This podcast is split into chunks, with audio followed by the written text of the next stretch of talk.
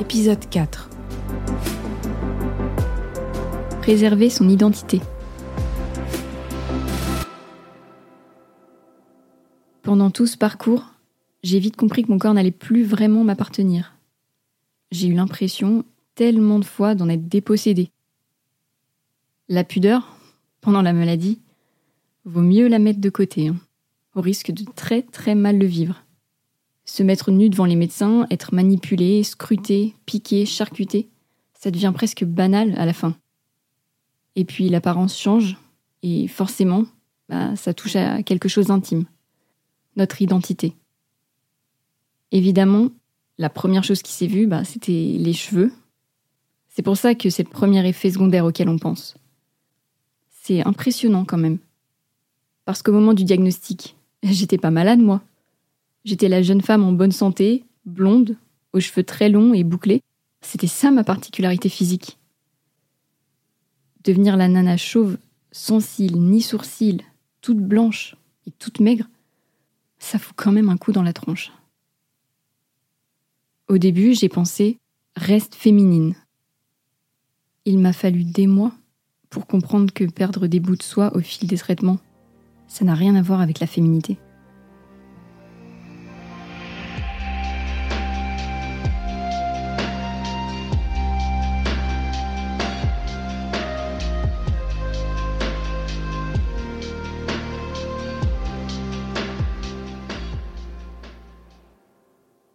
Bon, la perruque, c'est le premier réflexe. C'est ce qu'on nous dit. Tout de suite, il faut vous tourner vers un centre capillaire. C'est presque un automatisme. Mais bon, je pense pas que ça devrait l'être. Parce qu'on n'a pas toutes les mêmes besoins. Il faudrait forcément des cheveux de remplacement. Mais pourquoi? Pour euh, rester féminine? Pour se fondre dans la masse? Pour donner l'illusion que tout est normal On fonce quasiment toutes sans acheter une, alors que c'est un accessoire hors de prix. Et en ce qui me concerne, il m'a pas fallu longtemps pour me rendre compte que c'était une erreur. Parce qu'en fait, rien n'est normal dans le fait de se sentir déguisé, de crever de chaud, de se sentir en insécurité et de se gratter alors que notre corps prend déjà tellement cher. Aujourd'hui, il y a beaucoup plus d'alternatives. Il y a aussi plein de femmes qui se montrent crâne nu. Moi, je les admire. Je les admire, ces femmes. Je les trouve géniales. Parce que moi, mon crâne, que je découvrais moi-même pour la première fois, je trouvais ça intime. En plus, en été, impossible de s'exposer à cause de la chimio photosensibilisante. Et en hiver, pareil. Parce que les défenses immunitaires sont inexistantes. C'est là que j'ai commencé à porter des turbans. J'avais besoin de confort. Ah, j'ai viré les cheveux synthétiques sous toutes leurs formes. Il y avait des jours où un bonnet et un jogging faisaient carrément l'affaire. Il y en avait d'autres où me reconnaître dans le miroir, essayer de me trouver euh, un minimum joli. C'était presque vital. Je pouvais coudre mes turbans moi-même en plus. Créer ce que je voulais. Ça a été une évidence de retrouver la couture à ce moment-là. Et en salle d'attente, c'était super de trouver ce moyen de connexion avec les autres patientes.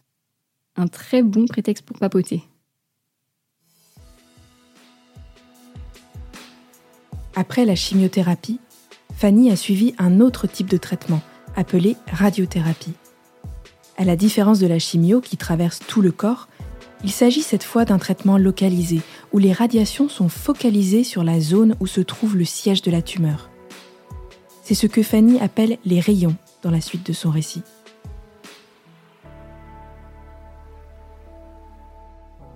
Ah bah la question de l'intimité à ce moment-là, euh, c'est clairement pas dans mes priorités. J'ai beaucoup de mal à me trouver désirable. Sans cheveux, mais j'arrive pas à être moi-même, ni à lâcher prise. La fatigue est là, j'ai perdu beaucoup de poids, et les problèmes digestifs, je vous raconte même pas. J'ai ressenti aucune pression de mon copain. Bah, il m'a juste soutenue, il m'a portée, écoutée, comprise, c'est fou, hein.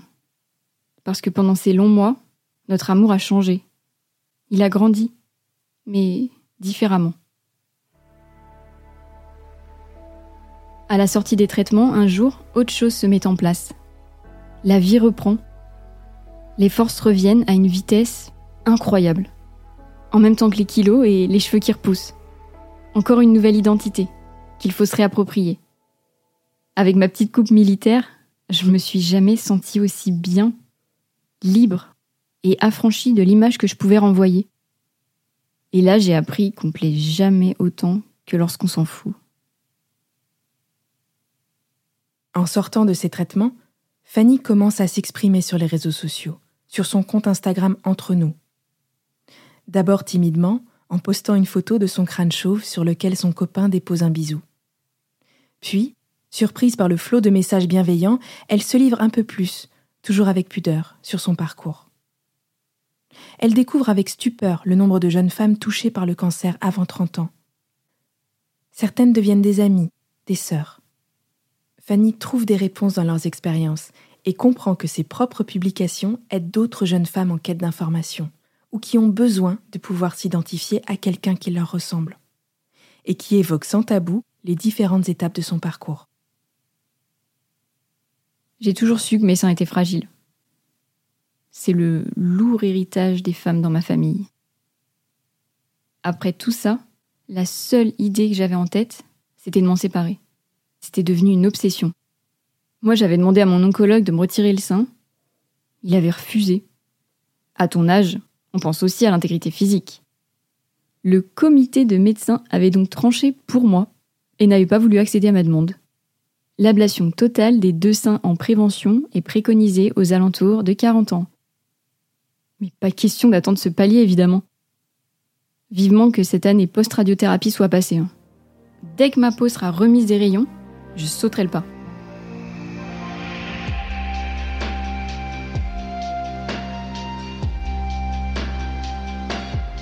Pile poil un an plus tard, je suis allée consulter dans un grand centre de cancérologie. Le petit hôpital de ville, c'était super pour le protocole de chimiothérapie. J'ai trouvé cette proximité, cette euh, humanité. À aucun moment je me suis sentie comme un numéro. Mais là, là fallait que je m'adresse à un centre vraiment spécifique, à cause de bah, mon anomalie génétique. À Marseille, je suis tombée sur une chirurgienne qui m'a tout de suite dit Évidemment qu'on accepte votre choix.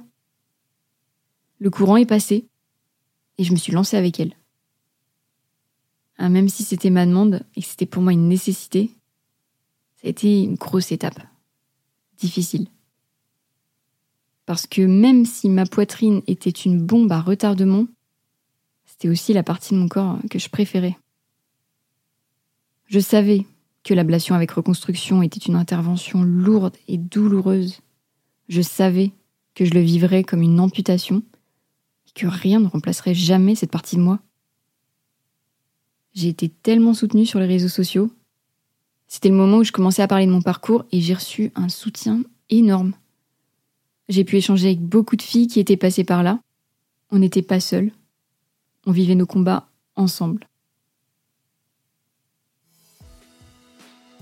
Carnet de bord de Fanny. Post Instagram du 27 février 2020. Le 27 février restera, que je le veuille ou non, une date clé dans mon parcours de vie. Deux ans aujourd'hui que je vis sans ma poitrine. C'est con, hein, mais elle me manque absolument chaque jour. J'ai eu beau jouer les grandes courageuses au moment de faire ce choix, qui n'en était pas vraiment un, mais depuis deux ans, intérieurement, je suis comme une petite fille face au reflet qui s'impose à moi face aux hommes qui posent les yeux sur mon corps. Le chantier pour reconstruire l'illusion de ce morceau de moi, parti pour toujours, aura duré deux ans. Donc finalement, deux années, ce n'est pas si long pour une acceptation, ce n'est pas si loin et pas vraiment derrière. Moi qui veux toujours voir le verre à moitié plein, parfois, comme aujourd'hui, je me dis qu'il faut être indulgent envers soi-même, arrêter un peu de minimiser ce qui n'est pas minime pour soi. Donc aujourd'hui, c'est minutes de silence pour mes beaux nénés d'antan. Mais je les voyais, toutes ces femmes, reconstruites ou non, ou qu'à moitié, toutes plus belles les unes que les autres. Mais c'était clair que la beauté, la féminité, ça tenait pas à dessein.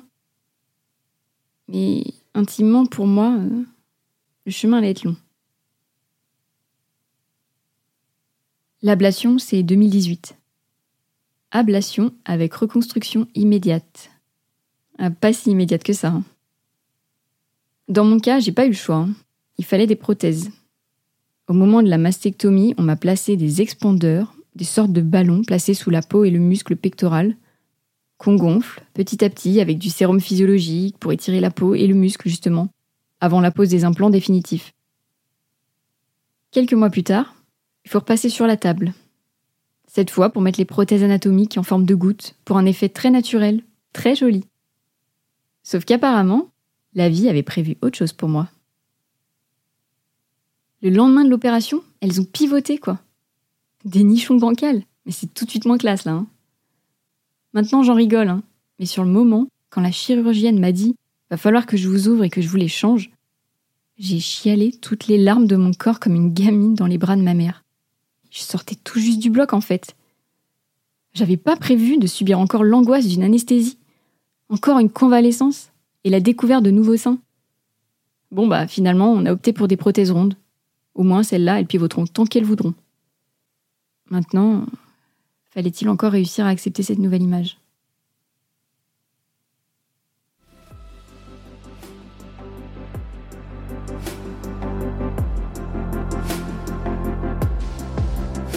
Vous venez d'écouter un épisode du podcast Mon corps se poids, saison 2. Il a été écrit et incarné par Fanny Rosa Viegas. Coécrit et réalisé par Delphine Pérezan-Roudil. Produit par Rochane Novin et Eva Dillet. Mon corps se poids, saison 2 est un podcast Mademoiselle réalisé avec le soutien de Gilead. À bientôt pour le prochain épisode.